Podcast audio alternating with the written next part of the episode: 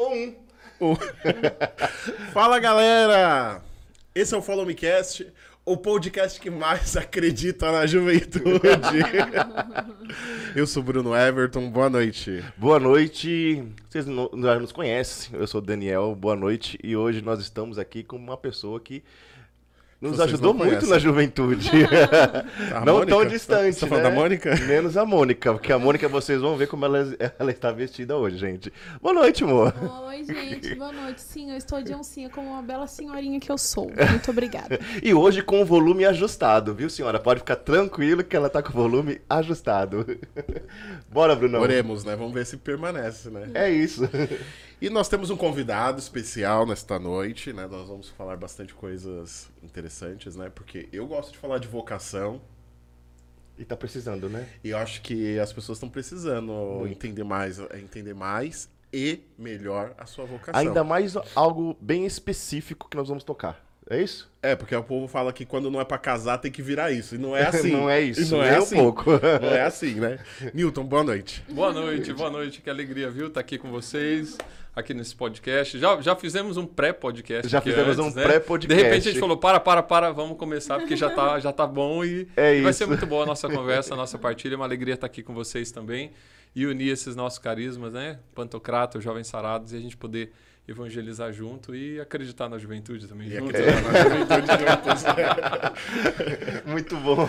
Newton, é, acho que a gente tá falando de vocação. Então, como foi seu discernimento vocacional? Quem era o Newton lá na, ju- na- lá na juventude? Esse trocadilho vai ficar. Vai virar um meme do episódio. Melhor. Mas como é que foi a sua juventude, até o seu discernimento vocacional? Como você cresceu na igreja ou fora da igreja? Como que foi isso? A minha vocação, eu descobri minha vocação aos 20 anos. Né? Eu, na verdade, eu comecei a frequentar a igreja.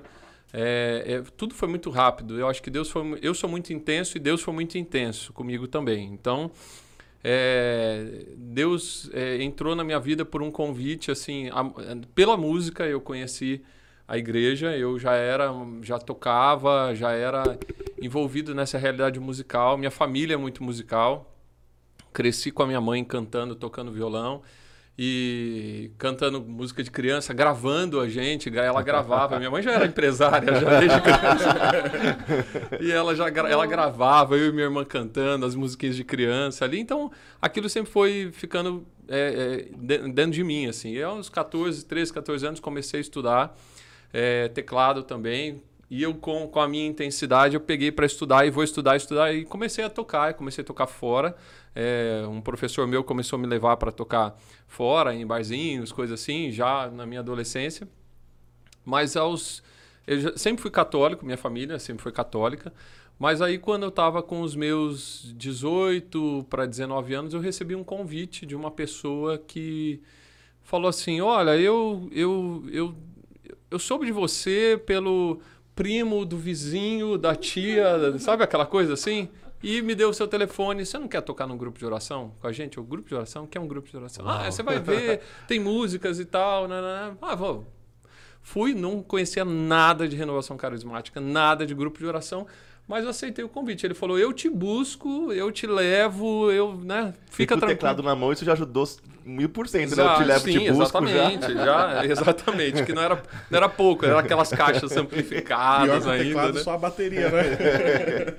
E aí ele me, eu fui a primeira vez numa capela muito pequenininha, num bairro muito simples lá de Campinas, ele me levou para tocar e alguma coisa foi diferente ali, eu, e eu comecei a descobrir, comecei na minha intensidade também, porque é, é, essa minha intensidade, né, sempre foi desde criança, eu sempre fui muito intenso. E quando eu também comecei a descobrir na minha adolescência o, o mundo e as coisas fora, eu também fui muito intenso. E eu queria que fosse sempre assim, é, é, é, é, sempre algo superável. Eu quero superar esse final de semana, eu quero sair semana que vem que, e eu quero que seja mais, eu quero Mais. mais. E quando eu fui descobrindo isso em Deus, eu também fui querendo ajustar, agora orientar para um, destino né, diferente, que era para cima, não mais para baixo, né? E eu fui querendo, não, eu quero, eu quero mais, eu quero buscar. E, e assim, em menos de um ano que eu estava começando ali aquela caminhada, eu, eu, eu namorei uma pessoa que ela me apresentou, me falava da comunidade Pantocrator. E falava, ah, a comunidade Pantocrator, porque tem um casal que era daqui, da, do grupo, e eles foram ser missionários, eles deixaram tudo. E eu falava, cara, coisa louca. Mas eu acho que eu queria isso. Eu acho você que eu na tenho, sua intensidade. eu acho que eu mas- quero, eu acho que eu tenho, eu, eu acho que eu tenho coragem. Eu falava pra ela, eu falava, coragem do quê? Você não sabe nem o que é direito. Eu falei, não, mas eu acho que eu, eu acho que eu tenho coragem e tal. E aí eu até que conheci esse casal, que era o Edgar e a Lília, que são, são da comunidade.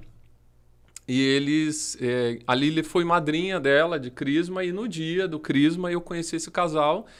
À tarde a gente passou uma tarde juntos ali, que teve um churrasco na casa dela. E aquele casal falou pra mim: Você não quer ir lá conhecer a comunidade? Vamos lá, a gente te leva. E ela foi junto, eu conheci a comunidade. E quando eu entrei na casa da comunidade Pantocrator, eu, eu, eu falei: Nossa, isso aqui parece a minha casa Uau. essas pessoas parece que são meus irmãos, assim, era, uma coisa diferente. Eu era muito cru, gente, muito cru. Até falo assim hoje que se eu tivesse, se eu, se eu fosse o cru daquela época, hoje não- a comunidade não tinha me colocado né, dentro do processo vocacional. Eu era muito cru, mas eu tinha um desejo tão grande, tão grande por Deus, de descobrir, porque eu acho que eu tinha um buraco dentro de mim que era eu tenho, eu tenho muita coisa, eu vivo muita coisa, mas eu não, eu ainda não descobri o meu lugar.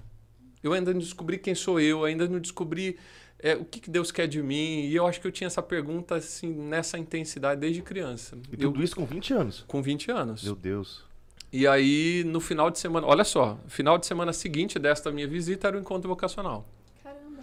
E eu falei, Que é providente, né? eu, eu falei assim, eu vou para o encontro vocacional. E aí, na época, a comunidade, é, hoje a comunidade tem 500 membros, mais ou menos, mas na época a comunidade tinha 30. E o encontro vocacional já tinham 40 pessoas. E aí a comunidade falou: não, não dá, é, muita, é, é mais gente do que a gente tem dentro. Então, né, a comunidade era muito pequena, né? E aí eu lembro que é, a pessoa lá da comunidade falou: olha, não tem mais vaga para o encontro vocacional, vem o ano que vem, como se fosse, né? Sim. assim, super rápido, né? chegar, né? Eu falei, ah, tá bom. Aí, de repente, ela me ligou e falou, olha, eu conversei aqui com o André, o André ouviu a nossa conversa, o André é o fundador, né? E ele disse que é para você vir. E aí eu fui para o encontro vocacional, no final de semana seguinte, eu ouvia tudo aquilo sobre leigo consagrado, sobre missão, sobre vida comunitária. Eu não entendia muita coisa, mas eu só sabia que a hora que rezava, eu que tinha os momentos de oração, eu, eu, eu dizia assim, é isso que eu quero. Eu, eu queria dar um sim, eu queria dar o meu sim. E eu dei o meu sim ali e comecei, né? Então, em agosto de 2000, eu tinha 20 anos, comecei meu, meu, meu, meu caminho vocacional. Meu Deus, quase 23 Mas, anos já. ah, e como foi que a, a comunidade. Ali o compromisso com a comunidade era vida ou era aliança? O, o nosso processo vocacional, quando nós fazemos o encontro vocacional, é como aliança. E aí depois do caminho, quando se inicia o caminho, né, hoje é diferente, hoje já é mais rápido, então se, se identifica que a pessoa de repente tem já uma no próprio primeiro ano vocacional já uma uma, uma um, um- querer por, de, por, por uma realidade de comunidade de vida, né? Tá. E comunidade de vida, para aqueles que não sabem, é, são as, a- as pessoas que sentem esse chamado de se dedicar integralmente, de deixar o seu serviço, a casa da família e morar numa casa comunitária com outros missionários, né? É, hoje, hoje já, já é logo no primeiro ano que já se trabalha, mas na minha época era no terceiro ano do caminho vocacional. E eu, com quatro meses de vocacionado, já tinha também no meu coração Essa certeza. por que não comunidade de vida, né? Por que não? Por que não eu, eu, eu vir para cá? Por que não? E eu era intenso. O povo daquela época fala, Nilton, você fazia tanta pergunta, você perguntava tanta coisa Meu na nossa Deus do cabeça, céu. mas era a sede que eu tinha. Se tem uma coisa que hoje eu identifico e quando as pessoas falam assim, o que, que eu preciso para discernir a minha vocação? Você precisa dar vazão à sede que você tem dentro de você por Deus. Porque não é ninguém que vai dizer. É, e eu também ficava esperando que Deus falasse, aparecesse. Mas é, é, a, é a sede que já existe em nós, que já existe no nosso coração e que a gente só tem que ter, é, respeitar essa sede e falar: peraí, eu tenho sede do quê? Né? É, é aquilo que Deus já colocou em mim, porque Deus tem sede por nós, né? pela nossa isso. alma, mas nós temos por Ele e eu tenho que respeitar isso. Né? E aí, logo em seguida, é, em junho de 2001, eu fiz a minha experiência na comunidade de vida. E em julho eu já estava lá, com 21 anos, com a minha malinha, meu teclado, Meu Deus, muito rápido. para entrar para a comunidade. Na época que eu entrei, nós éramos em sete, seis pessoas na comunidade de vida. Nós éramos em seis pessoas. Eu era o único homem solteiro, né, que tinha. Tinha dois casais, né? É, uma, uma menina que já era, estava fazendo um caminho para o celibato e tinha eu ali chegando também para muito novão, né? O mais novinho de todos ali, mas que eu tinha um desejo muito grande por isso. Eu trabalhava no aeroporto de Campinas, trabalhava com comércio exterior, numa empresa chamada UPS, e, e gostava muito daquilo que eu fazia, mas eu sentia que não era ali o meu lugar. Meu lugar não era trabalhando com, com cargas, transporte aéreo, Era com transporte de almas, era né? carregando almas. Carregando, não. Cara, é mu- muito, muito rápido, né? A gente costuma dizer que, pelo menos eu percebo assim, que Deus ele tem uma pedagogia específica com cada um. Sim. Não é, é dessa forma? Comigo é, é- é muito ao toque. Deus me puxa pelo, pela, pelo cílio se precisar. E a gente vai, vai levando assim no ritmo da vida mesmo. Outras pessoas realmente precisam, é, talvez, de, um- de uma voz diferente. Eu acho que a gente vai tocar até um pouquinho mais nesse assunto, Newton, justamente porque muita gente tem dúvida, ah, porque como que eu vou discernir? Aí vai lá e busca a palavra três mil vezes. Eu, eu tenho a impressão de que hoje, talvez, as pessoas ainda olhem mais para a comunidade do que para o carisma da comunidade ou por quem sou, quem serei eu dentro da comunidade, né? Hoje a gente tem al- algumas comunidades assim muito famosas que têm trabalhos missionários de repercussão nacional e eu acho que isso eu, eu não sei se, se eu estou certo nessa afirmação, mas acho que isso também atrapalha um pouquinho porque eu acho que há um risco ali da- de antes de querer corresponder ali à vontade de Deus, eu queira corresponder talvez um desejo meu de talvez rodar o Brasil. Eu, eu acho muito interessante o que você colocou, porque eu nunca tinha visto sobre essa ótica, Bruno. É, é, a gente tentar projetar aquilo que eu posso ser dentro de uma comunidade A É. partir de nós, sabe? Tipo a assim, partir ah, de nós e para aquilo que de repente que a comunidade ela tem, porque realmente nós temos comunidades grandes, acho que é um grande perigo de fato, Sim. né? É, é, eu É que eu acho que pensar isso antigamente, assim, há uns anos atrás, não era. Sim. Porque É. as comunidades eram menores, né? Eram mais Tava recentes, começando, né? né? Sim, sim. É, eu acho que é, muitas comunidades acabaram estourando, assim, é, ficando mais evidente a realidade, não as comunidades, mas a realidade de leigos consagrados, das novas comunidades no Brasil. É, 2010, assim, né? Isso foi Sim. acontecendo. Então a gente está falando de 10 anos depois disso que eu também, por, por exemplo, os meus pais era absurdo. Eles falavam, mas para que que você vai deixar tudo? Para que que você vai para uma comunidade? Você não pode ficar na sua casa, ficar aqui com a gente. O seu emprego, olha isso. Você em, em conseguiu 2000 comprar seu... quantos anos tinha a comunidade, Newton? Tinha 10. 10. 10 anos. É muito novo. Muito novo. E Então, o que, é- que tinha antes também? Canção Nova, Shalom? É, Canção Nova e Shalom, porque Só- nós temos 30, e- vamos fazer 33, a gente está falando que a comunidade mais velha eh, tinha no máximo 10 anos ainda antes, que foi em 1980, 83, que eu acho que é a Shalom, entendeu? Sim, Canção Nova. Então, é tudo muito, era muito, tudo muito recente, né? Sim, verdade. Então, é, é, foi, foi, foi tudo muito difícil, assim. Então, ah, é, bom, o fato de quando uma pessoa vai para a comunidade de vida, às vezes a família também, ah, mas é, é, precisa tudo isso, né? Minha mãe, por exemplo, minha mãe ficou sem falar comigo, assim. Desde quando eu falei que eu ia para a comunidade, minha mãe, ela nega até hoje, ela fala, não era bem assim. Fala, era assim, era assim mesmo, né? Oxa, E tanto- mãe. e tanto que quando até eu, eu ir fazer a experiência na comunidade, que eu acho que foi uns três meses antes que eu disse para ela, ela não- quase não falava comigo. Ela era, né? E no dia que eu saí, né, para ir embora para a comunidade de, de vez, né? Aí ela desabou a chorar e eu lá me segurando. E aí tem um fato muito curioso, assim, muito engraçado até, porque é, é, a- quando eu saí, né, eu, eu saí de carro, assim, e na frente da casa dos meus pais tem uma praça, e estava tendo uma, uma, uma- Era junho, né? Então, é, era julho, né? Tava tendo festa julina ali na frente e tal.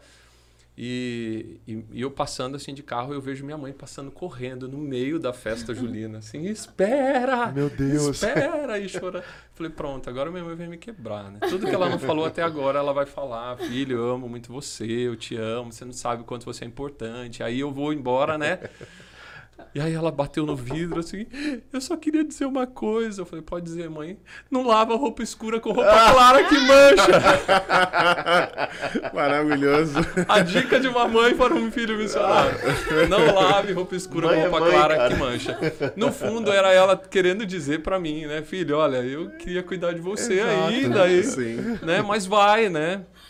E graças a Deus, meus pais foram muito felizes, assim, né, são muito felizes, né? Meu pai já faleceu, mas minha mãe, é, tanto ele também, foram muito alcançados pela minha vocação, né? A gente é, não pensa nisso também, né? A vocação, ela não é para nós. Exato. A nossa vocação, ela não é para uma realização pessoal. Porque tem muita gente que entra também para processos vocacionais, e aqui eu falo processos porque não é só na, na, na Pantocrator, mas em qualquer lugar, para uma realização pessoal. E a vocação não é para nós. A vocação é para que a gente seja para a igreja Exato. né? Para que a gente seja para a comunidade, porque se a gente vai com o intuito de vocação como uma realização pessoal, você fica no seu processo eternamente. Nossa, que lindo isso. E é- Você é- fica é muito eternamente pensando isso. em É você. isso. no que eu tenho que crescer. Ah, porque isso ainda não. Ah, isso agora. Ah, isso vai. Ah, eu não consigo dar passo. E aí? E a sua vocação? Ir para fora? E você para fora? Né? O que é? Então, tem coisas que eu sei que para o resto da minha vida eu vou viver e vou passar por esses processos meus dentro da comunidade, mas eu não posso parar. Né?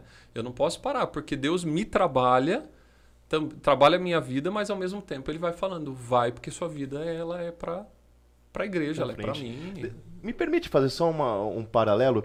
Eu achei muito interessante o, o, o Newton estava colocando a respeito da sua intensidade, e eu acho que hoje é uma coisa que falta muito na juventude. A gente trabalha com a juventude porque, apesar de ser uma juventude muito imediatista, por tudo que é, se oferece no contexto hoje da geração, né, tecnologia, aquela coisa toda que é muito mais imediato do que era antes, é, eu, eu, eu sinto a juventude hoje muito travada, a galera muito travada para muitas coisas. Né? até a fim de dar um passo realmente na, na vocação e como descobrir isso. É, fazendo um paralelo com tudo que você falou, que foi muito intenso a respeito da sua vocação, é, como que era, o, você falou que sempre veio de um berço católico, mas como que era o Newton antes? E- e- tinha alguma história é, diferente de como que era no mundo, assim, por exemplo? Como você falou a respeito do emprego que você tinha, é, você chegou a, a dar trabalho assim? Como que foi? Olha, eu eu é, eu desde criança assim, eu, eu acho que sempre fui uma criança que né, deu deu bastante trabalho para meus pais assim, né? Então nunca parava quieto assim, e eu acho que tive as minhas, minhas descobertas é, de adolescente normal, como como todo mundo, é, ou, ou a maioria talvez, né? Essa descoberta de pornografia, de masturbação, de sexualidade, mas na minha intensidade, é, eu, é justamente isso, né? Isso tudo sempre foi muito intenso para mim, porque eu tinha uma sede dentro de mim de, de tentar me saciar. Olha só. E, e, e, e, e aí, justamente, que nós precisamos entender, porque eu acho que você estava falando da juventude hoje. A juventude hoje ela está mergulhada em muitas coisas. A juventude hoje está vivendo é, muito rapidamente muitas, muitos, muitas fragilidades e pecados que Verdade. antigamente era tudo muito difícil, muito de- mais demorado. Mas que no fundo isso revela uma sede profunda da alma. Profunda. Então, quando eu digo que eu queria sair 10 horas da noite para ir numa balada e voltar às 6, no final de semana seguinte eu queria voltar às 7. Se eu tinha feito X e Y nesse final de semana, eu queria fazer 2X, 2Y no outro final de semana, porque eu, eu tinha essa intensidade. Eu tinha uma sede dentro de mim, né? Eu tinha essa sede que ela era desajustada. Porque eu ia tentando saciar com aquilo que não saciava, né? Só abria mais buraco dentro de mim. Então, quando eu fui descobrindo isso em Deus, eu fui descobrindo mesmo que que é, é, era isso. Eu, eu, eu tinha Deus era era aquele que vinha. Eu descobri o que me saciava. Então eu não tive medo de dar a minha vida. Então, se hoje eu tenho uma coisa, você perguntar, Newton, qual é o grande medo que você tem? Eu tenho medo de não fazer o que Deus quer. Porque eu sei que quando eu não faço o que Deus quer, eu não sou feliz. E eu quero ser feliz. E eu vivo para isso. Eu vivo para viver essa realização, essa felicidade e a minha vocação sendo assim. Ralo pra caramba, né? É, A minha comunidade sabe, me ajuda muito nisso, sou gente, né? E- e- e quero viver isso. Eu quero corresponder a essa sede do meu coração, né? Porque Deus tem tudo que eu preciso, né? E eu quero realmente buscar isso cada vez mais. Tanto que é, hoje eu, é, eu, até contava para o Diego, que estava aqui, tá aqui comigo, eu estava contando um pouco para ele de quando é, eu, eu decidi sair do meu emprego e eu fui lá pedir a minha conta. É, e meu chefe achou que eu estava doido e falou: vai embora, que você está cansado, vou te dar um volta dia de amanhã. folga, volta amanhã. Eu fui embora, tive um day off lá, de repente, que eu não estava esperando. Voltei no dia seguinte e ele falou: e aí? Eu falei: estou decidido, eu quero ir embora. E ele falava: não, mas você não pode ir embora, você está doido, vai lá e conversa no RH que eles querem falar com você. Eu falei: beleza, vai ter um acordo aí, né? Porque eles falaram que não iam mandar embora, que tinha pedido a conta, então vai ter um acordo. Cheguei lá e falei: olha, é, vocês querem falar comigo? Ah, sim é isso aqui, chegou para você. Durante suas férias, você, precisa, você tinha que ter passado ontem aqui. Você não passou. Falei, ah, é que eu fui mandado embora, assim, para eu recebi uma folga. então, então você precisa ver isso aqui, em 10 minutos você precisa me responder. Eu falei, bom, eu acho que então, ou já deve ser a demissão né, prévia, né? E abrir, puf. Eu estava sendo promovido. E aí meu eu falei, Deus. meu Deus. e agora? Eu olhava e falava, mas isso aqui é o quê? E ela falou assim, você está sendo promovido e você precisa falar para mim sobre essa vaga. Eu falei, mas eu vim aqui pedir a conta. Caraca. Estou pedindo a minha demissão. E ela, não, mas é isso. E quanto eu vou ganhar? Você vai ganhar três vezes mais que você ganha e você vai ter que tirar seu visto, você vai para fora do Brasil, vai fazer treinamento lá, vai ficar Meu lá Deus. E, né, na matriz nos Estados Unidos. E assim, era tudo. Eu, eu fui olhando, olhando aquilo, eu falava, e agora o que eu faço? Ela falou, você precisa responder 10 minutos. Eu falava, não, não posso ligar para meus pais. Se eu ligar para eles, eles vão ser pai e mãe. Lógico. E vão falar, filho, você vai assumir isso aí, pelo amor de Deus, é a sua carreira, é, né? Aí eu, eu lembro que entrei no banheiro, fechei a portinha do banheiro, sentei lá, privado, e falei, Espírito Santo, é aqui, você vai me ajudar. Eu não tenho ninguém. Fiquei rezando lá. Senhor, eu não tenho ninguém, me ajuda. E, e ali eu fui muito sincero com Deus. Falei, o Senhor sabe da sede do meu coração e eu não sei por que, que isso está acontecendo. E Deus me disse, o que, o que eu quero você já sabe, mas eu estou te dando uma opção. Uau! Então, e eu falei, então isso aqui não é para mim porque o que o senhor quer, eu já sei. E eu estou decidido por isso. E eu fui lá e falei, olha, não é para mim, né? E aí é, acabei né, não, não aceitando tal. Dois anos depois eu estava na comunidade de vida, chega lá meu pai e minha mãe com uma carta lá. Olha, chegou isso aqui para você. Infraero. Chamando, tinha passado no concurso, né? Estão te chamando. pai, não é para mim. Não é para mim. Porque eu sabia justamente isso, né? Eu, eu sei que se Deus quisesse aquilo para mim, eu seria pantocrator ali no meu ambiente de trabalho, no aeroporto, Sim. trabalhando com, né? Nem sei como seria, onde eu estaria hoje, né? E se eu estaria nisso ainda hoje. Eu seria pantocrator, assim como muitos irmãos meus são testemunho carisma pantocrator lá nos seus trabalhos, nas suas sim, casas, nas sim. suas famílias. Mas Deus me queria dessa maneira. E eu não posso querer que seja de outro jeito. Esse é justamente o temor que eu tenho não fazer o que Deus quer, porque eu sei que fazendo eu sou muito feliz. Meu né? Deus. E eu quero isso. Meu Deus. Né?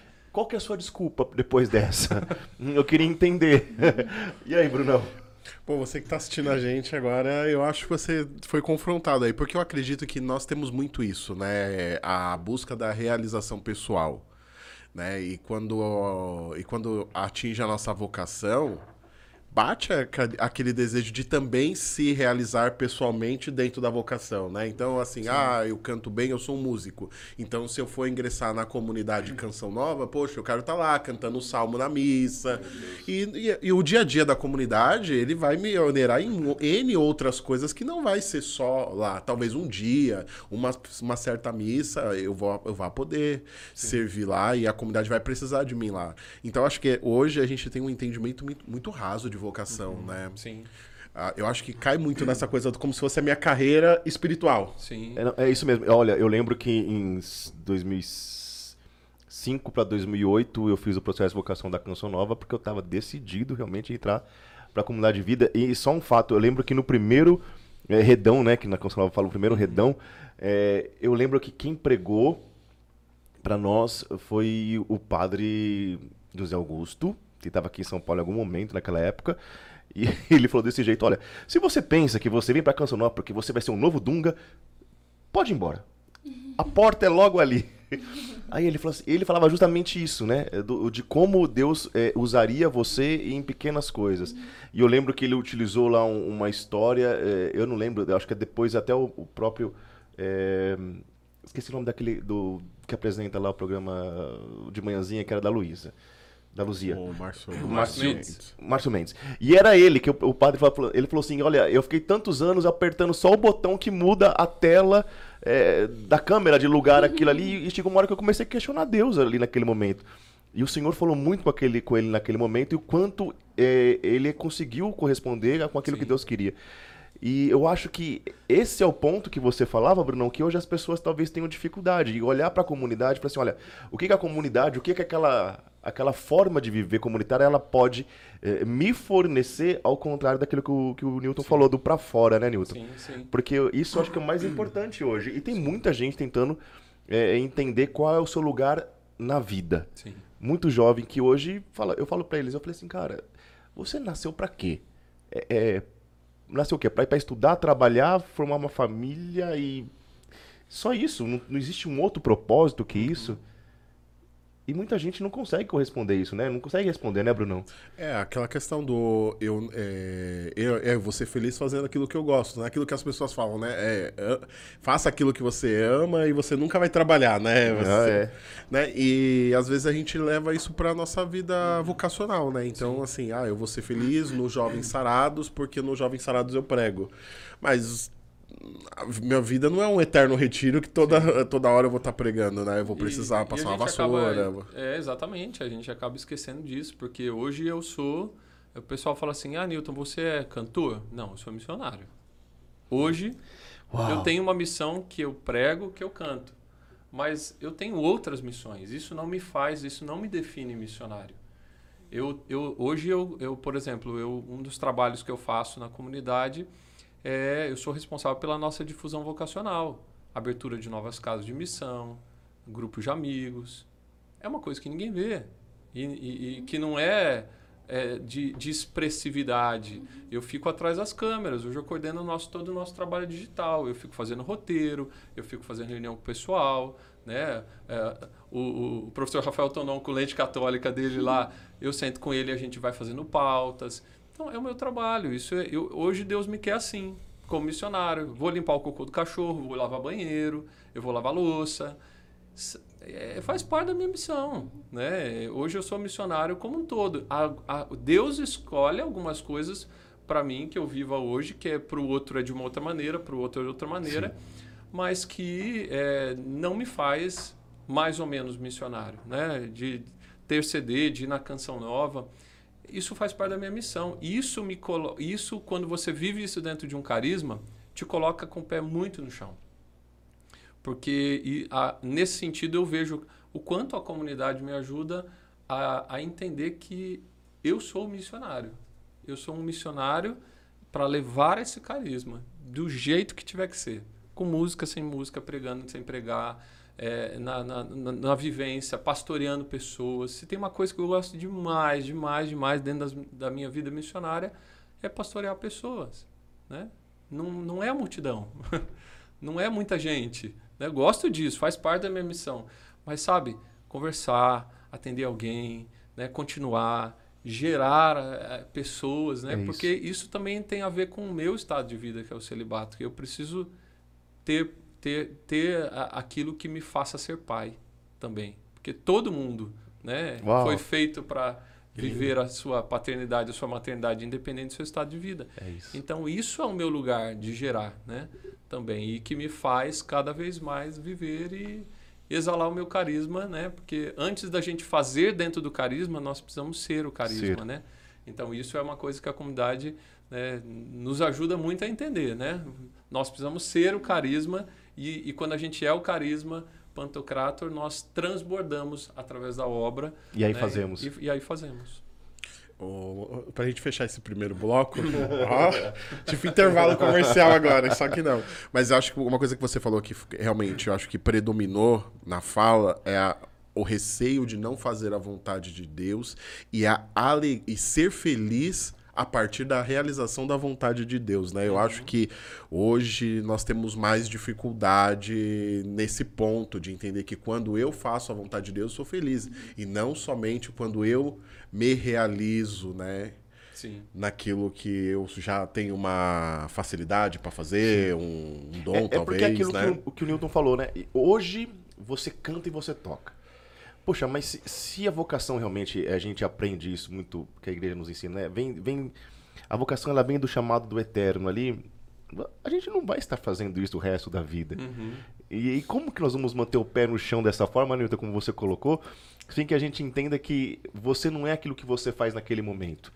né? Eu acho muito importante é, a gente enten- entender, né? tentar entender essa, essa questão, né? É, eu acho que é uma indagação aí que fica para reflexão pessoal mesmo. E eu queria aproveitar o gancho aqui, que a gente fez uma, uma leve pausa. Eu quero te convidar a, cu- a curtir este vídeo, a compartilhar ele nas suas redes sociais. Você pode, eh, quando você curte esse vídeo, você ajuda o Follow Me a continuar acontecendo.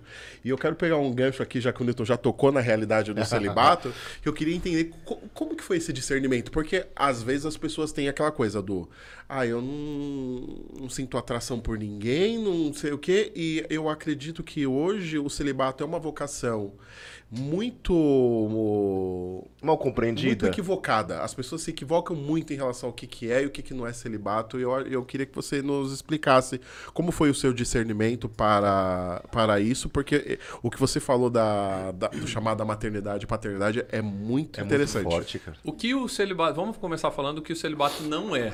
Melhor. Ele não Boa. é uma fuga de uma realidade. Ele não é para as pessoas que não têm condição de se casar. Ele não é para quem não quer ter filho. Ele, porque tudo isso são enganos. Ele não é para quem não tem desejo sexual, porque essa pessoa é um, um alface, é alguma coisa assim, sem, sem vida. né? Brócolis, você Uma é um porta, uma brócolis. mesa, né? Porque. Né, o- Chuchu, que a gente não tem gosto de nada. Exatamente, né? O, o celibato, ele é para quem é vivo. Para quem é, é, também faz uma escolha a partir da sua afetividade, da sua sexualidade. É isso. né? Ele não é um lugar de fuga. Porque todo mundo fala assim para mim: ah, o celibatário é o que não casa? Isso está dentro da realidade do celibato. Mas o celibatário, ele precisa se unir. Né? Ele não pode ser também é, para aqueles que querem ficar eternamente numa, numa condição de solteiro.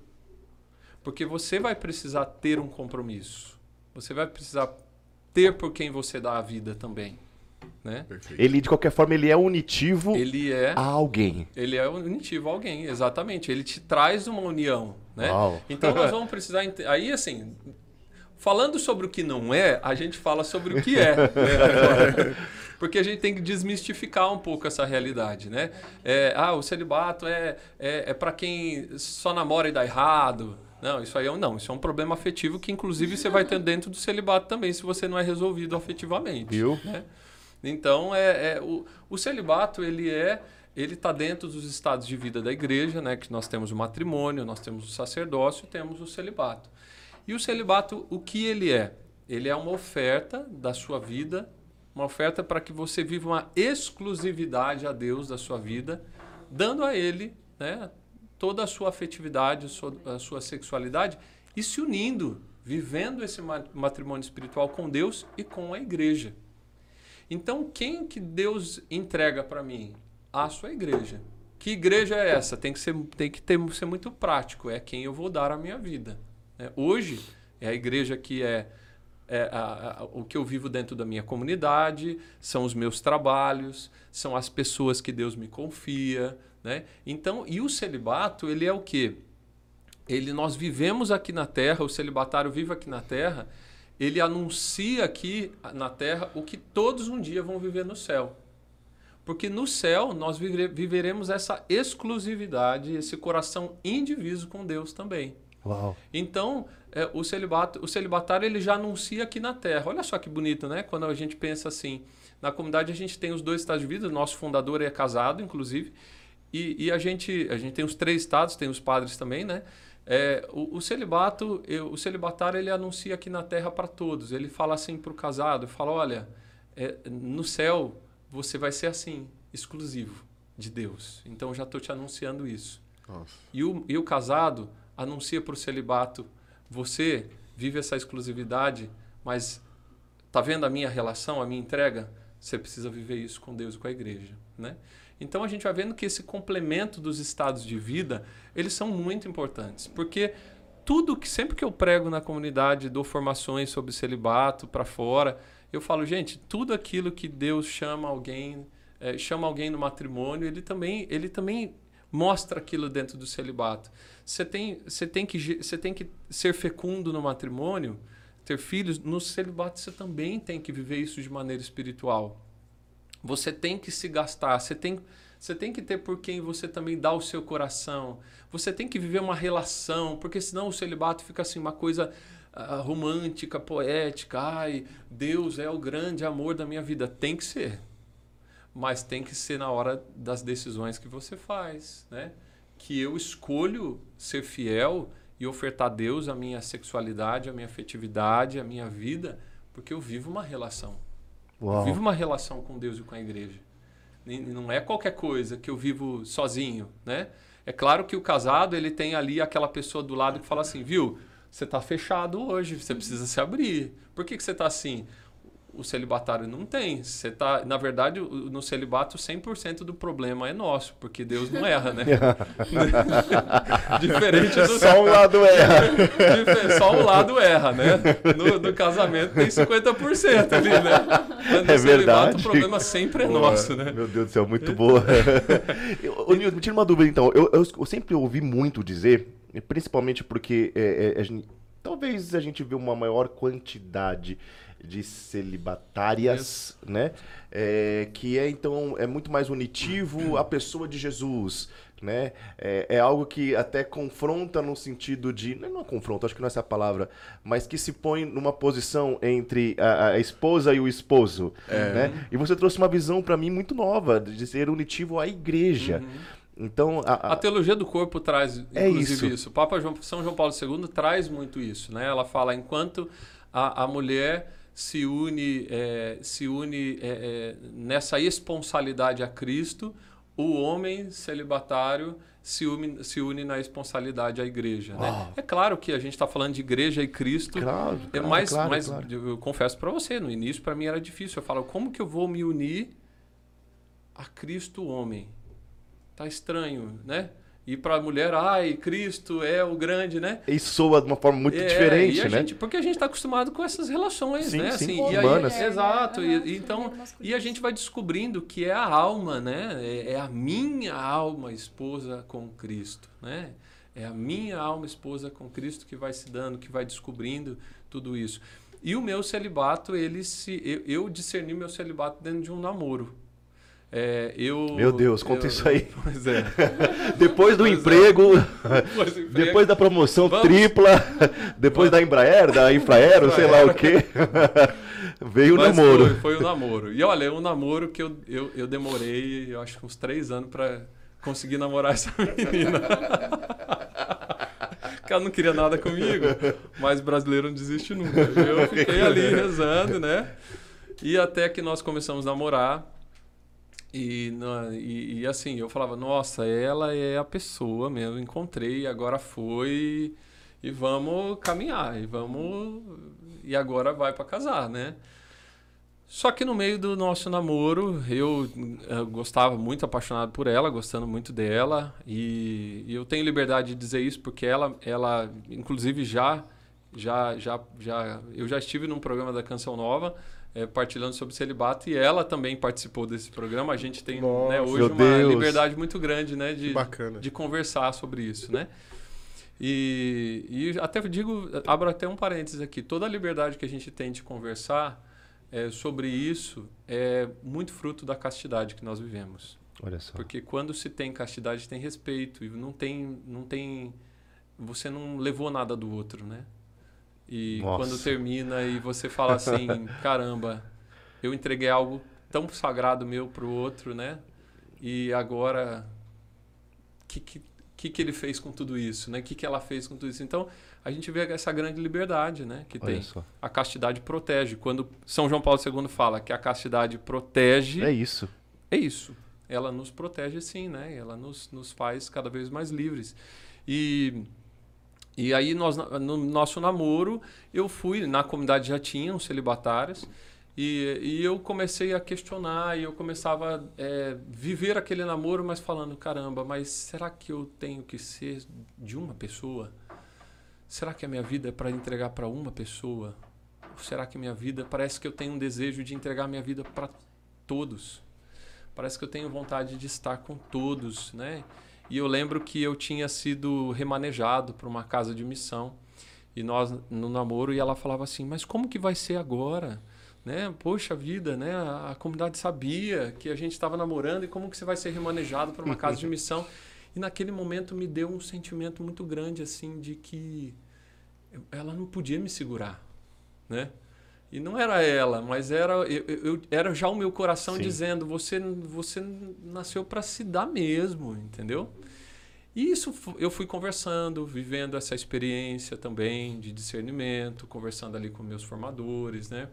Ela sabia que eu tinha esse incômodo no meu coração e até que chegou no momento que é, nós discernimos. Eu falei: olha, eu preciso fazer um retiro pessoal, eu preciso discernir. Por que que acontece? A mulher, ela fala de muitas coisas dentro do namoro, muito mais sonhadoras que os homens. Ai, como será que vão chamar os nossos filhos? os nossos 15 filhos. Nossos filhos. E parece que quando ela falava isso, ficava assim para mim: filhos, ilhos, ilhos, sabe? Aquele eco dentro. Nossa, e o nosso casamento? Entro, entro, entro. E eu falava: Mais meu três Deus. cachorros, né? ovos, ovos. e aí parece que eu não conseguia sonhar junto. Entendi. Né? E não é porque eu não gostava, é porque eu gostava, mas eu, eu tinha essa, esse conflito dentro de mim. O que é que Deus quer? Né? E eu fiz um retiro pessoal. E aí naquele retiro pessoal eu falei, Senhor, o Senhor vai descer nessa terra e vai falar para mim o que é que o que, que o Senhor quer de mim. Sim. Fui lá fazer um retiro quatro, cinco dias em silêncio. Fui para o mosteiro e fiquei lá rezando, rezando. E eu ia lá e falava, ah, já sei, vou procurar um monge, vou conversar com, ai monge, olha, assim. ia lá e começava a conversar. Ele falava, ai isso aí você tem que ver dentro do seu coração. Meu eu Deus falo, do céu. Não é dentro do meu coração. Você que tem que dizer. Eu, eu vim aqui para buscar. Aí eu ia lá, ia procurar um padre, eu preciso conversar com o padre. O padre é a mesma coisa. Não, veja o que tem dentro de você. E o meu retiro, ele foi preparado né, ali pela, pela comunidade para justamente olhar o que, que você se identifica no matrimônio, o que, que se identifica no celibato, o que, que é difícil para você aqui, o que é difícil para você, o que é exigente aqui, e eu fui vendo na, nessa realidade da sede do meu coração. E eu vi que eu tinha essa sede de, de ser exclusivo, de ter um coração indiviso, de estar para todos, de viver uma missionaridade, de me entregar inteiramente, né?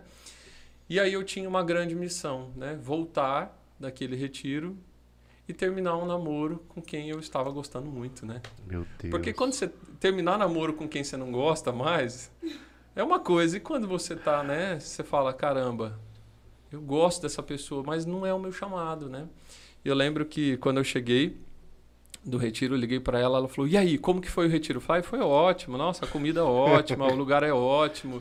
Eu não queria, a última coisa que eu queria é conversar com ela, né? Não, vamos conversar, vamos, vamos amanhã a gente conversa. Falou: "Não, eu tô indo aí agora". Meu Deus. Falei, aí vamos lá, dia 25 de março de 2004. Dia da Anunciação. Eu ia falar isso, eu ia falar na festa da Anunciação. Festa da Anunciação, o anjo me anunciou isso. E eu né? vou anunciar também. e aí nós conversamos ali, né? E aí ela falou assim: e aí? E aí? Eu falei: olha, eu discerni que a minha vocação é o celibato. Ela falou: o quê? Eu falei: é isso mesmo, minha vocação é o celibato. Ela falou: então o que você quer dizer? Que Deus, ele. Deus, ele resolveu a sua vida e destruiu a minha? Nossa. Eu falei, não, não é isso. Ela falou, nem ela ficou assim. Claro. Enlouquecida. Eu falei, ô, oh, apanho dessa mulher aqui hoje. Se eu sair vivo é lucro. Né?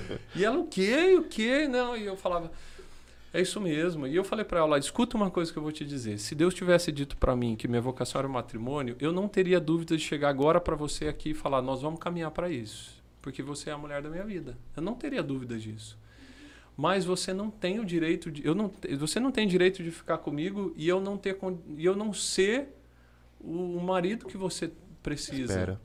o pai dos seus filhos é, que, que, que eles que teria que ser e eu não tenho é muito bom estar com você mas eu não tenho o direito de, de te segurar eu não posso fazer isso isso é falta de caridade é falta de amor, eu não posso te segurar. E aí, assim, foi muito difícil, nós choramos muito ali. E ela falou: como que vai ser? A gente está na mesma comunidade. Eu falei: olha, você não precisa falar comigo enquanto você não quiser. A gente vai voltar a conversar quando você quiser. Eu queria muito um dia poder voltar a ter a sua amizade, mas não se preocupe com isso. Eu entendo. Né? É um momento que eu estou descobrindo uma coisa, sim, e que você não está talvez entendendo o que Deus queira hoje para você, mas Deus está cuidando de tudo, né? E aí nós passamos assim um tempo e eu, né, eu, já, eu continuei a minha ali o meu caminho no celibato. Em 2005 fiz as minhas promessas temporárias. É, na missa, no final da missa, ela foi a última pessoa que foi lá e me cumprimentou e ela falou: "Olha, Olha. eu para mim não é fácil, mas eu fico muito feliz de ter feito parte de todo esse discernimento, Sim. né?" Passaram até alguns anos, ela começou a namorar e foi se casar com um rapaz da comunidade também. E eles foram lá falar comigo e falaram: "Você pode, você pode cantar no nosso casamento?" eu falei: "Posso cantar no, seu, no, casamento de vocês, claro, que alegria, vai ser uma alegria cantar no casamento de vocês. Que música?" E aí ela falou assim: "A gente queria que você cantasse aquela música sua Serei só teu, que é uma música que eu fiz para todo aquele que quer entregar a vida para Deus independente do que seja. Eu falei, nossa, mas essa música, né? Que momento que você quer? Não, a gente queria. Ela falou assim, agora chegou a hora, eu, eu preciso te falar uma coisa, né? E eu não sei quando foi o casamento dele, se foi. Talvez foi uns quatro ou cinco anos depois disso que eu estou contando para vocês. E aí é, ela falou: Eu acho que agora chegou o momento de eu poder te dizer que eu fiquei muito brava naquele dia. Eu fiquei muito irada naquele dia mas eu fiquei muito brava porque no fundo você não era de Deus, você era meu. E através dessa entrega da sua vida, eu entendi, Deus me fez entender que antes de eu ser dele, do meu noivo, eu preciso ser toda de Deus. E antes dele ser meu, ele precisa ser todo de Deus. Nossa. E aí ela falou: por isso que a gente quer que você cante essa música, porque a gente precisa ser todo de Deus antes de ser um para o outro. Né? Nossa. E eu falei, amém, pode subir as letras, acabou, agora o final feliz. e todos viveram felizes para sempre. Né? E graças a Deus, né? Nós, nós hoje somos muito, muito amigos também, né? E, e, e, e, vejo né, a grande graça e a fecundidade no matrimônio deles também, né? E ao mesmo tempo vejo essa graça também né, do, do, meu celibato, né? E, e, e eu vejo assim que hoje o meu celibato para a comunidade, para fora, né? Às vezes eu abro caixinha de pergunta lá no meu Instagram, Vamos falar sobre o quê? Celibato, celibato, celibato. O povo tem essa sede, tem essa né? Sede. Às vezes a pessoa só não sabe, ela não entende, ela, né? ela não descobriu ainda, ela não tem coragem, ela tem dúvida, é algo novo. Né? Ele estava com o Thiago Marcon da Canção Nova esses dias, e a gente tava, ele, tava, ele falava, mano, eu tô lembrando de quando você ia lá na Canção Nova, e eu descobri que você era celibatário, e você me atendia lá no meio do centro de evangelização, lá vazio, a gente sentava lá e ficava porque ele também não tinha lá na Canção Nova celibatários por perto, Sim. homens assim, né? E eu falei, então, Thiago, é isso. E hoje você está gerando outros, né? E eu estou gerando outros, né? Outros e outros. Então, é uma graça muito grande. Eu vejo que a minha missão passa por isso, né? Assim, a minha, a minha intensidade passa por isso, né? O meu, a, a profecia da, que Deus tem para minha vida não tem como não passar pela, pelo meu estado de vida que é o Que fantástico. Né? E eu acho ainda mais interessante, diante da fala que você trouxe um pouquinho antes, que é, o celibato, ele precisa... Aliás, ele não pode ser para quem não queira ter filhos. Né? E é uma realidade que a gente vive muito próximo, que é, é justamente é, gerar filhos espirituais. É, eu queria que você falasse um pouquinho disso, Newton. Sim. O que de fato é gerar filhos espirituais? O que é de fato gerar filhos para a igreja, para Deus? É, sendo fecundo né, dentro do celibato. Sim. É você, é você saber também que você tem que se gastar. Né? E se gastar é, na missão como um todo, daquilo que Deus me confia, porque Deus me confia missões. Né? Na comunidade nós temos lá os remanejamentos e a cada seis meses a gente vai sabendo quais vão ser as nossas funções né, práticas de apostolado ordinários formalizados, né? Todos, é, sempre. E ali, é, é, eu tenho, então hoje eu tenho uma missão dentro da parte digital da comunidade, que ali é um filho para mim. E eu preciso cuidar, e eu preciso me dedicar, e eu preciso gastar, né? Eu preciso é, é ter, ter o mesmo zelo que eu teria na, no, na, na educação, na criação, na geração de um filho.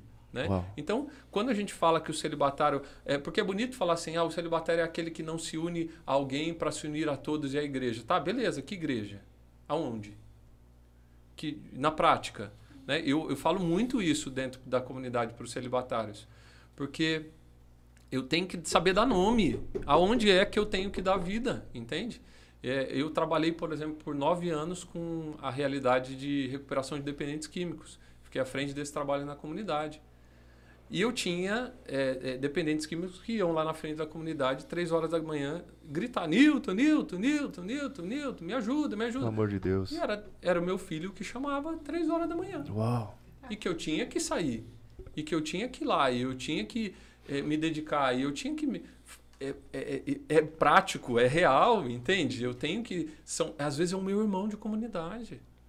Às vezes são os, os irmãos de comunidade. Os meus irmãos são casados e que têm filhos e que às vezes eu vou lá e me disponibilizo para cuidar dos filhos deles, para eles poderem ir às vezes para um apostolado ou para terem às vezes até um momento de, de, de para saírem juntos ali, entendeu?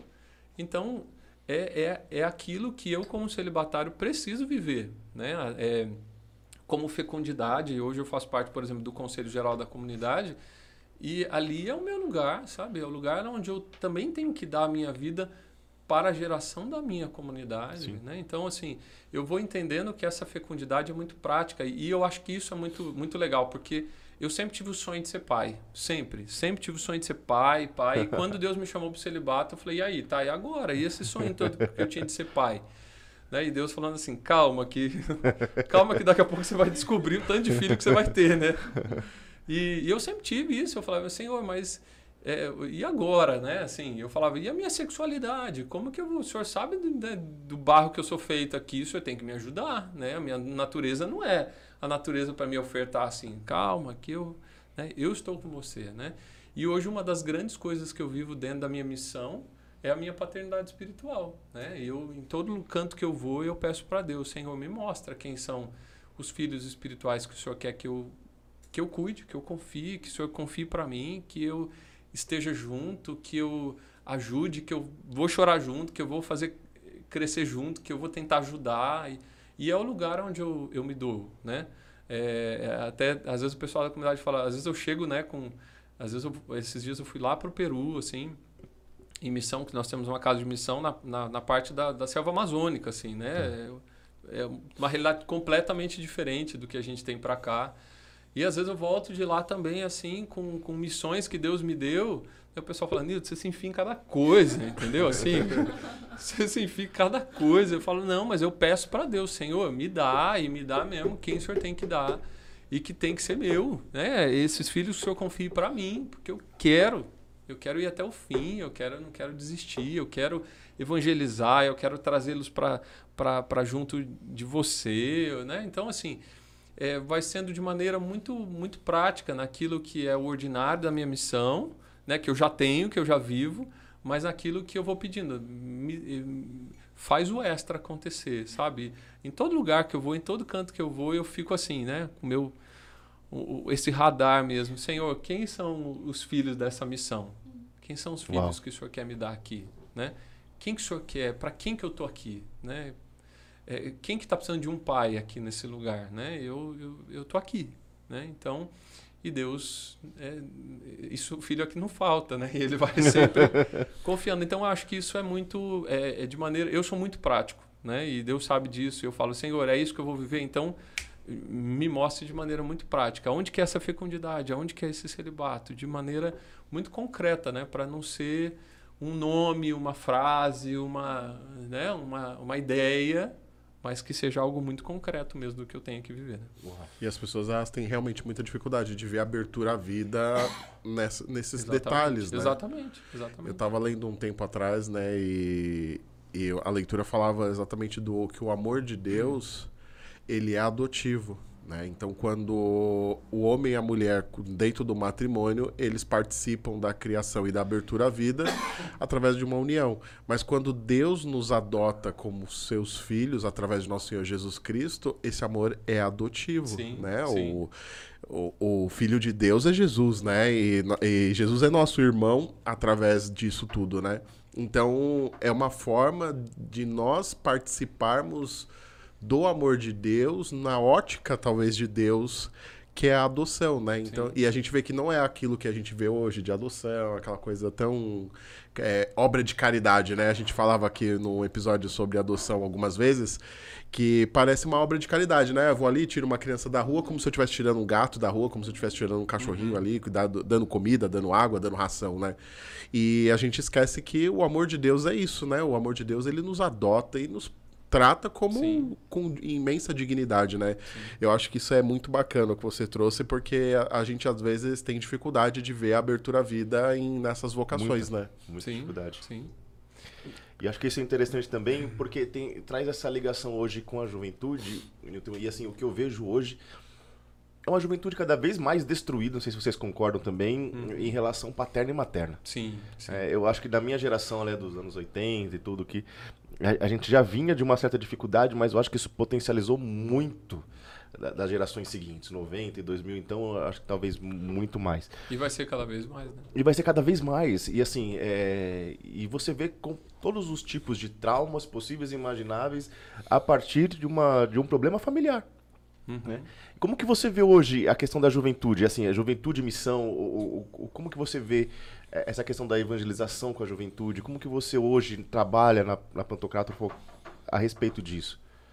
É, olha, hoje eu vejo assim, a- as pessoas têm chegado cada vez mais, como você disse, machucadas, Sim. cada vez mais cruas também, né? Assim, hoje a gente vê até no nosso processo vocacional, muitas pessoas vinham antes de, de grupos de oração, elas já tinham Verdade, uma vivência. verdade. Hoje as pessoas vêm muito é, que acabaram de fazer uma experiência, né?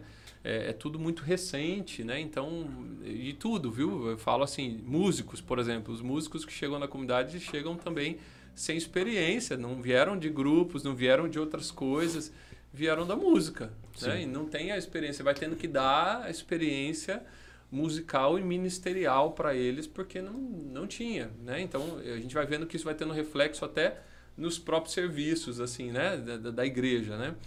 É, e, e- eu vejo que a, a juventude ela tem vindo muito marcada, né? tem trazido muitas marcas mesmo, e que nós vamos ter que saber trabalhar.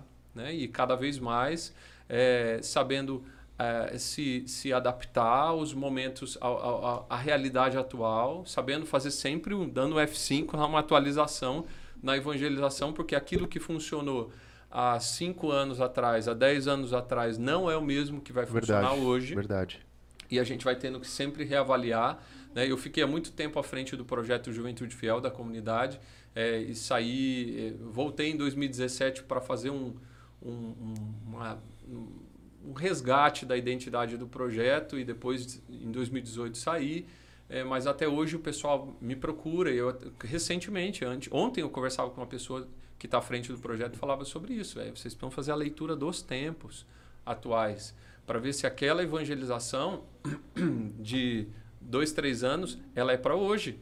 Porque hoje o jovem vai tendo uma outra necessidade. Ele vai tendo hoje uma necessidade de um pastoreio muito maior, de uma proximidade muito maior.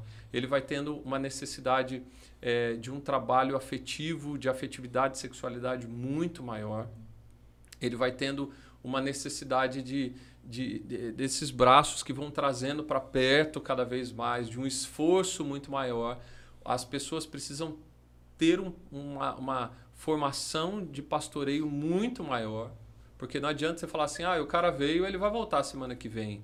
Não, você vai ter que durante a semana ir falando com ele, porque a- é muito é, hoje a realidade virtual ela é muito forte e ela e ela e ela faz as pessoas ficarem muito presas Verdade. né, no final de semana É, inteiro. A gente falava sobre né? isso que cada vez é é mais difícil trazer um jovem para uma experiência Exato, presencial. Exatamente, exatamente. Então, e, e- e fora isso, assim, às vezes o jovem ele passa o final de semana inteiro assistindo série. Gente, eu não estou condenando série, tá? Não, não faz recorte não disso aí, falar, Sim, ah, pra sim, quem sim. é, não pode assistir. Não, mas é porque fica. E você perde o final de semana inteiro. O cara fica lá sentado, né? A gente vai vendo a, eh, vai vendo a, a, a ociosidade que vai tendo da falta de busca, né? E, de, de, de preguiça. Né? Esses dias eu conversava assim, um, só para dar um exemplo, um amigo meu que é professor de educação física na escola, ele falou assim, cada vez menos tem jovens fazendo educação física. Nossa.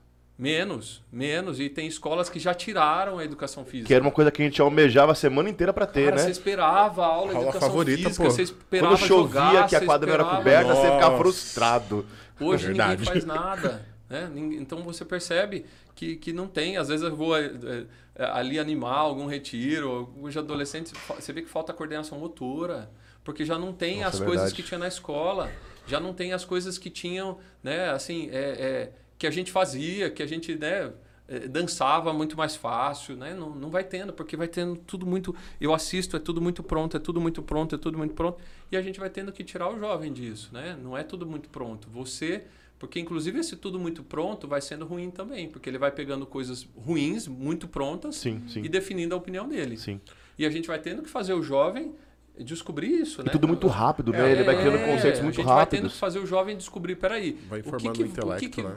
O que que você, o que que, é, é, o que que você acha sobre isso? O que que você tem buscado? Não o que tem te, tem te fa- as pessoas têm te falado Sim, a sim, buscar, sim.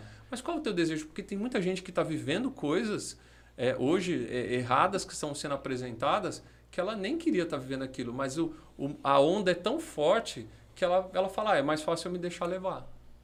Porque eu me deixo levar, eu vou com todo mundo e dá muito trabalho ser diferente, entendeu? Então, eu acho que trabalhar hoje a autenticidade do jovem é uma urgência muito grande para ele conseguir definir Verdade. o que realmente ele quer e não o que querem para ele, Sim. o que estão querendo Sim. por ele, né? E Ou é- a é- preguiça dele tem feito ele E, e querer. a informação é tudo muito rápido, né, Brunão? E assim, e, e como você disse, Newton, você acaba formando as pessoas, o caráter das pessoas, pela, pela, pela massividade daquilo que chega muito É, um- rápido, é um, né? é um personagem de série, é, é o contexto que uma série, um filme, um jogo, Uma música. uma música, ela aborda e aquilo ali acaba formando uma sociedade. Né? A gente vê aí hoje né, as músicas sertanejas, elas falam muito de traição e traição ficou uma coisa extremamente popular. É, ela ficou costumeira, ela já não é mais tido como um desvio de Faz caráter como de ela relacion- antigamente. Todo relacionamento, Todo vai ter relacionamento, isso. é, né? Então, assim, isso, querendo ou não, vai depedrando a formação de um jovem hoje no- na expectativa dele de um namoro, Exatamente. na expectativa dele de um casamento. E eu não sei se vocês perceberam, mas assim, eu tava acompanhando. eu Acho que foi num podcast que eu vi isso, se não me engano, evangélico. E o rapaz fazia um- uma leitura na linha de tempo, é, sobretudo musical, e ele falava que já há alguns anos atrás ele, é, é, o sertanejo vinha né, com essa questão é, de traição, né? E aí depois começaram a fazer uma outra linha em seguida sobre é, a vingança da mulher para com o homem, vamos dizer assim, né? Então, é, de- é, me trocou por 50, sei lá, reais, então deixa que não sei o que lá, enfim. Sim. E depois dessa parte da traição, e aí veio a vingança da mulher, veio a completa é, depravação, vamos dizer assim, né? Que hoje você ouve aí a- as coisas aí, as letras, aquelas coisas que tem por aí, que você, você entra em choque com aquilo. Você, e hoje qualquer um tem acesso àquilo por, por vias de, de redes sociais. Então parece que traçaram propositalmente uma linha, um contexto que foi se unindo e tudo muito sutil para chegar onde nós chegamos, né? E para tirar o jovem hoje de uma realidade onde ele tem isso já muito pré-formado, né? Então, ou não só, ah, tu sempre vai ter uma traição, né? Então, do que, que adianta a família, né? Do que, que adianta casar? Do Do que que, que eu vou adianta, do que, que adianta uma, uma vocação, né? Não, é, não, É, ele não você consegue nós falamos, não falávamos almeja. isso semana passada com o padre José Eduardo, que a desconstrução é, da pessoa, ela tem ali implícito nela também ah, o objetivo da desconstrução do criador que, que fez a pessoa. Porque você passa por esses momentos, não é isso? Sim. Sim, sim. E aí, é, e aí eu acabo chegando num ponto bem interessante, né, com o Newton, que é, é, eu gosto muito da origem da Jornada Mundial da Juventude, né? Nós falávamos aqui um pouquinho antes da gente começar sobre o que foi a Jornada Mundial da Juventude, né? Que quando o João Paulo II pensa a jornada, ele pensa em reunir os jovens para que eles possam ser jovens, né? Sim. É, ele fala, né, em várias falas de João Paulo II em jornadas, né, ele fala, jovens não tenhais medo, né, e a- esse chamado à juventude, e Newton, você esteve na no coração da Jornada Mundial da Juventude Sim. aqui do Rio de Janeiro, com, com uma música que... Bombadaça. que- é, hoje a gente pode dizer que ela viralizou, né, foi um Sim, viral ali foi, na... No coração da jornada, durante toda a vivência, aquilo que nós falávamos da pré-jornada, né? No Brasil, a gente pôde ver em diversos cantos do Brasil uma preparação para a jornada, aquela semana que nós recebemos os peregrinos da jornada e tudo isso. O Brasil realmente fe... ele teve ali. Se preparou, né? Ele se preparou para viver a Jornada Mundial da Juventude, até em termos de estrutura, de infraestrutura, porque era já era, eu acho que foi quase a estrutura de uma Copa do Mundo. Acho que o que o Brasil viveu na Copa do Mundo de 2014, ele pré-viveu ali na Jornada Mundial da Verdade. Juventude, né? Sim. Como foi para você estar com os jovens e com a música na, nesse momento? Olha, a música ela surgiu assim despretensiosamente. Ela, é, eu fui convidado Campinas, a Arquidiocese de Campinas foi, se eu não me engano, a segunda diocese que recebeu a, a, o ícone e a cruz da jornada, né? Então, quando foi para ter isso em Campinas, é, o, o padre assessor de comunicação da diocese, ele teve uma ideia, é, porque o, o, o, nosso bispo, que tinha falecido há poucos meses, ele, ele tinha dito, ele falava assim, olha, eu quero que quando tiver a pré-jornada aqui, é, vocês façam um evento. E aí o padre, ele, eles me procuraram falando, Newton, você não quer fazer, é, a- esse evento vai ser na TV Século XXI, vai ser ao vivo, nós vamos trazer um monte de cantor, um monte de banda, vai ter isso, a gente quer trazer a juventude da, da diocese toda e tudo mais. Vamos fazer? Vamos. Como vai chamar o evento? Eles falaram, o evento vai chamar Eu Acredito na Juventude. Eu falei, legal, beleza, vamos lá. Então vamos fazer o evento. Só que assim, faltando 10 dias para o evento, eu, ele, a gente se reunia e eu falava assim, cara, esse evento tem que ter uma música. Não dá, a gente tem que cantar um negócio, tem que ter um hino. e um hino não tem isso. Tem hino de jornada, mas vai ter que ter hino de, de, de, de, de bote fé aqui, de, de pré-jornada e tal. E aí eu lembro que um dia eu estava na rua, é, em Campinas, indo no centro de Campinas, sei lá fazer o quê, e eu comecei a cantar.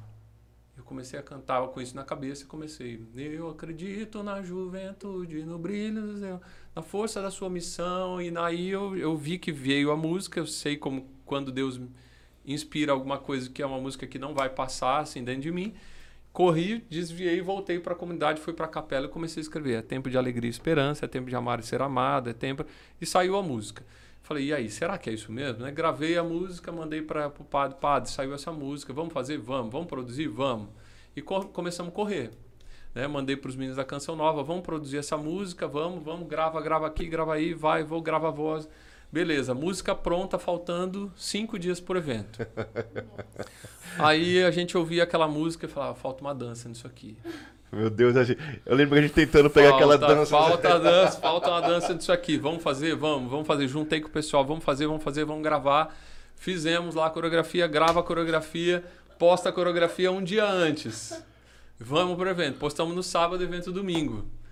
No, no domingo, o negócio estava bombado de um jeito. Eram 10 mil jovens dentro daquela século XXI. Acho que a TV nunca tinha visto tanta gente assim na vida lá. E era a gente cantando, e a gente cantava de novo, e voltava do intervalo, porque daí eu fiquei apresentando e cantando, então vai e volta do intervalo, o povo nosso dançando junto, a banda tocando. E aí estourou. Mas a gente. E, e quando isso estourou, quando acabou, aí é, veio uma pessoa e falou assim: Já vou falar em flash mob?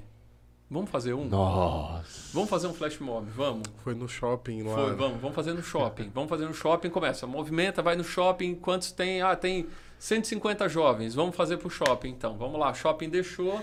Ensaiamos naquelas, né, naquelas docas do shopping, assim, que é para para descarregar, né? Os caminhões descarregarem. Ensaiamos ali antes de começar. Todo mundo já sabia o vídeo da coreografia. O vídeo, sei lá quantos, deve estar hoje com quase um milhão de visualizações o vídeo da, da coreografia. E aí continua, e vamos fazer, vamos fazer. Fizemos um flash mob aí começou as cidades fazerem, né? No Brasil, em cada lugar fazia o flash mob, aí é, fora do Brasil, aí começou Argentina, Estados Unidos, Coreia. Meu Deus. É, começou em tudo que era canto. aí começa, música. grava em espanhol, grava em inglês, É coreano. vai, aí começamos, né? E aí, então, a pré-jornada ela foi muito forte, né? Com essa questão do Eu Acredito na Juventude. A gente não tinha dimensão, não tinha nenhuma pretensão, né? Assim, aquilo era pro evento e de repente, puf, estourou, né? Gravei depois em 2012 a música no CD Reino em Mim, que foi meu primeiro pela Canção Nova. E ali a gente foi vendo que a difusão foi, fendo, foi sendo cada vez maior, né? E até hoje, né? Assim, ressoa até hoje, é isso, né? E a- a- o, povo andando, a- cantando, usando em vídeos e usando... Vocês estão rindo, né? Olha a gente falando aqui disso, né? E aí Vamos vai lá pro show... prepara aí. Ainda que nós estamos perguntando pro Newton ele, como que é pra ele cantar isso hoje, né? 12 anos depois, né? ainda canta essa música, gente, de trás pra frente, assim. Vamos lá, e às vezes tá no show, tem 200 músicas novas, né? Qual que vocês querem canta? E eu acredito na juventude. Ah!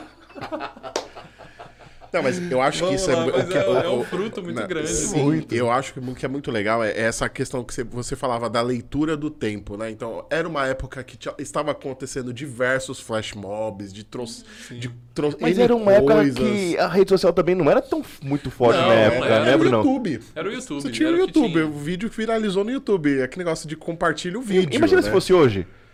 Meu Deus, Né? não podia, É, podia parar. Não- a gente não tem nem como simular isso, né? Mas assim, então eu acho que isso que é importante, a gente saber o que, que Hoje tá ia ter a acontecendo. coreografia adaptada pra TikTok, né? E- Sair sem sair do lugar, assim, né? Eu acredito. mas- Mas assim, eu acho que isso é muito legal, porque eu acho que foi uma leitura interessante de um tempo, do que tava pegando a juventude ali, e a gente trazer esse olhar cristão, esse olhar católico, com uma intencionalidade, né? E, pô, acho que é, é chover no molhado o resultado que teve, né? Porque. Não, e teve muita. e, Bruno, teve muita gente que falava assim: nossa, eu, eu voltei pra igreja pra dançar um flash mob, porque me chamaram e eu gostava de música, gostei, e eu, eu ensaiei pra dançar na- no evento da igreja que ia ter é, para jovem e dali eu não parei mais, né? Então, assim. Que bom que foi assim, né? E que bom que, que, que, que trouxe isso, né? Então, que bom que isso foi uma grande marca, né? Que bom que isso marcou muita, muita, muita geração. A- a- as gerações foram sendo marcadas com isso, né? E que hoje, até hoje, vai ressoando, né? Dessa maneira A também. gente não tem noção de fato do poder da música, Não né? tem, não onde tem. ela chega, né? Não tem. Eu acho que isso é muito intenso, é muito forte, assim, aonde vai alcançando, né? Onde as pessoas vão fazendo uma experiência que, na verdade, eu estou falando de coisas que eu sei, mas tem o que eu não sei também, né? Exato. E que, que não chega, né? Eu sei do que o pessoal me marca, o que o pessoal faz o vídeo coloca até hoje, coloca lá uma marcação e tal. Mas aonde está chegando? O que, que isso mexeu com a vida das pessoas, né? Não sabemos. E ainda mais numa época é, que eu, eu vejo a, a arte, especificamente da música, como o, o potencial mais degradante, vamos dizer assim, né? Que nós temos hoje é, com a juventude. E isso afeta muito, né? Porque Uhum. Em tempos de redes sociais, onde tudo viraliza, cada pedacinho, depois você vai pro inteiro, né? E você fixa a pessoa naquilo ali. Eu vejo que a música hoje é o maior poder do mundo, vamos dizer assim, para degradar a juventude. Que Deus, né, que Deus suscite, suscite, né? Muito mais músicas que eu acho que tá fazendo falta dentro da nossa. É, se a gente olhar a história do Brasil, a gente vai ver que é o, o período, o- muitos períodos foram marcados por canções, né? Tem canções que marcaram época, né? Parece até jargão, mas assim, a gente vê que tem a trilha sonora de um filme, a trilha sonora de uma novela, a trilha sonora de uma série, né? Marca, né? Sim, Tá- sim. consegue tocar onde talvez a fala, o diálogo não, não alcança, Sim, né? Eu acho que isso é, é realmente muito bacana, né? Eu acho que essa leitura do tempo, a compreensão, que, e eu acho que é isso que a gente não, talvez hoje tenha, esteja falhando. Né? Hoje, será, é, a gente falava né, alguns episódios atrás, né? A gente falava sobre The Chosen, o olhar, né? Hoje as pessoas assistem tantas séries. Poxa, a gente não tem nenhuma série falando da vida de Jesus. Uhum. A gente talvez hoje não tenha séries voltadas. A gente tem os doramas ali, os doramas coreanos e que falam de virtudes e tudo mais, porque tem os bons e tem os ruins também. Mas assim, talvez hoje nos falta intencionalidade na hora de criar hum, mais formas de evangelizar as pessoas, mais uhum. formas de corresponder a necessidade de um tempo, né? E quais são os projetos novos que, que a comunidade hoje está tocando, que você tem para dizer assim? Porque me marca muito aquilo que você trouxe há pouco tempo, dizendo que a gente precisa fazer a leitura certa do tempo certo. Uhum. Como que vocês hoje estão vendo dentro da Pantocrator isso? Olha, nós entramos é, na pandemia, talvez como vocês, né? De cabeça nessa questão também digital, né? Sim para não sair mais, né? Nós é, somos empurrados, literalmente, né? exatamente, né? né? E não tem como sair mais. É. Graças a Deus, nós, nós temos crescido nisso também, né? É, nos falta braços para conseguir fazer tudo o que precisa, gerar mais programação dentro do nosso canal do YouTube, conteúdos, programas. Então, hoje a gente tem pensado muito nisso, né, também. E, e fazer com que o nosso carisma ele é de gerar e formar filhos fiéis a Deus. Então, tanto daqueles do gerar daqueles que estão chegando, mas também como formar as pessoas, né? Formar na doutrina, formar na fé. Então hoje a gente tem, por exemplo, no nosso no nosso canal a gente tem é, seja o terço do amor poderoso que eu tô é, e em seguida acaba ele eu já jogo pro, pro, pro professor Rafael Tonon Lente Católica dando uma injeção de não só de conteúdo, é mais de doutrina, de espiritualidade, formativo mesmo, né? formativo. Né? Então, professor é fantástico. Então gente. hoje a gente tem vivido muito, muito assim, né? Seja no presencial, seja no online também. Né? A, a nossa plataforma da Academia Católica, é, que são muitos cursos que nós temos, porque a gente vai tendo que conseguir também ver os alimentos que a gente vai dando, curso de formação humana presencial e online é, é, é, no nosso congresso é, da fé católica, que todos os anos, o CONAFEC, que nós temos, Congresso Nacional sobre a Fé Católica, com palestrantes do Brasil, de fora do país, que a gente faz também, para que sejam alimentos, né?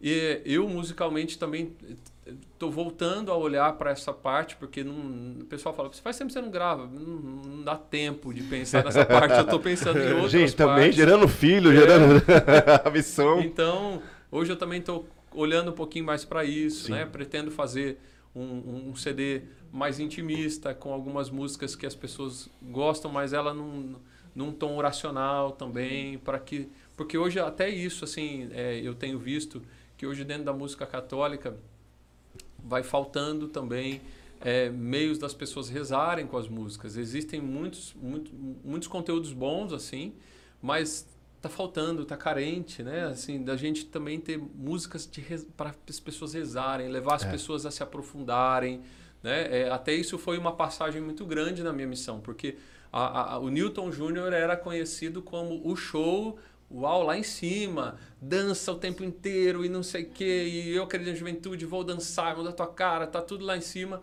E, e isso para mim também foi, foi um momento que eu tive que viver essa transição, que eu já sentia isso e eu falava, eu preciso trazer as pessoas junto comigo para que elas também vivam essa experiência. O show ela dava isso para as pessoas, né? Sim. Os CDs. Sim. Mas uh, chegou no momento que era um, era um momento da maturidade da minha missão também. Né? Então hoje eu vejo que Deus tem me colocado num novo tempo nessa questão musical é, e, que, as, e que, eu, que eu quero que as pessoas também conheçam e bebam disso e, e façam uma experiência concreta, né? Uma experiência real com Jesus também através disso, né? Pode continuar fazendo com a Crise da Juventude, né? Vai ter show assim, né? Vamos dançar, mas é, elas também vão fazer experiência com um novo de Deus que, que tem vindo por aí. Que fantástico. que top, né? Eu acho que é realmente isso, né? Essa eu vou ficar com a fala do Newton no começo, né?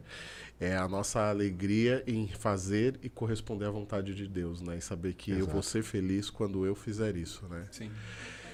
E você que está nos assistindo, o que que marcou, né? Você dançou? Você, participou? Você acredita na juventude? A produção vai colocar a música ao final desse episódio, entendeu? E você, por favor, você faça a coreografia e nos marque, por gentileza, que nós vamos marcar o Newton. Mas, mas eu quero saber. Mas nós queremos saber. Nós realmente queremos saber aí é, como foi esse período de Jornada Mundial da Juventude. A gente podia fazer um episódio sobre a Jornada Mundial da Juventude, hein? E queria agradecer ao Newton pela presença.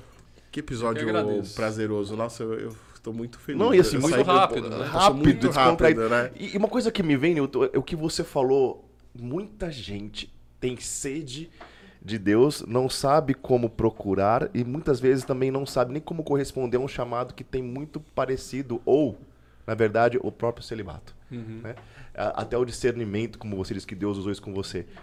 É, e me vem agora esse momento, né? É, acho que não sei se a gente já fez isso alguma vez, mas se você puder olhar aqui para a câmera e, e dizer para essa juventude que sente esse chamado de alguma coisa, não sabe o que dizer, não sabe o, o que é, né? Ou também para aqueles que sentem de alguma forma, é, eu queria dar a minha vida total. O que, que você poderia dizer a respeito também desse discernimento e também somado isso ao celibato, por favor?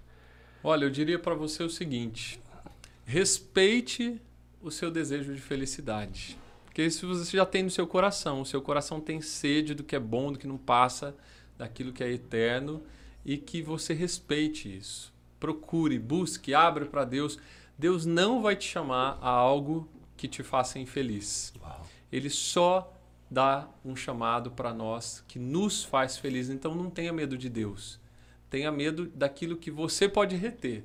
Né? Eu falo de você porque você com a sua vida, eu com a minha. Né? Eu tenho que ter medo daquilo que eu vou retendo. Mas Deus só quer te fazer feliz. Então deixa. Só vai, só vai, só vai.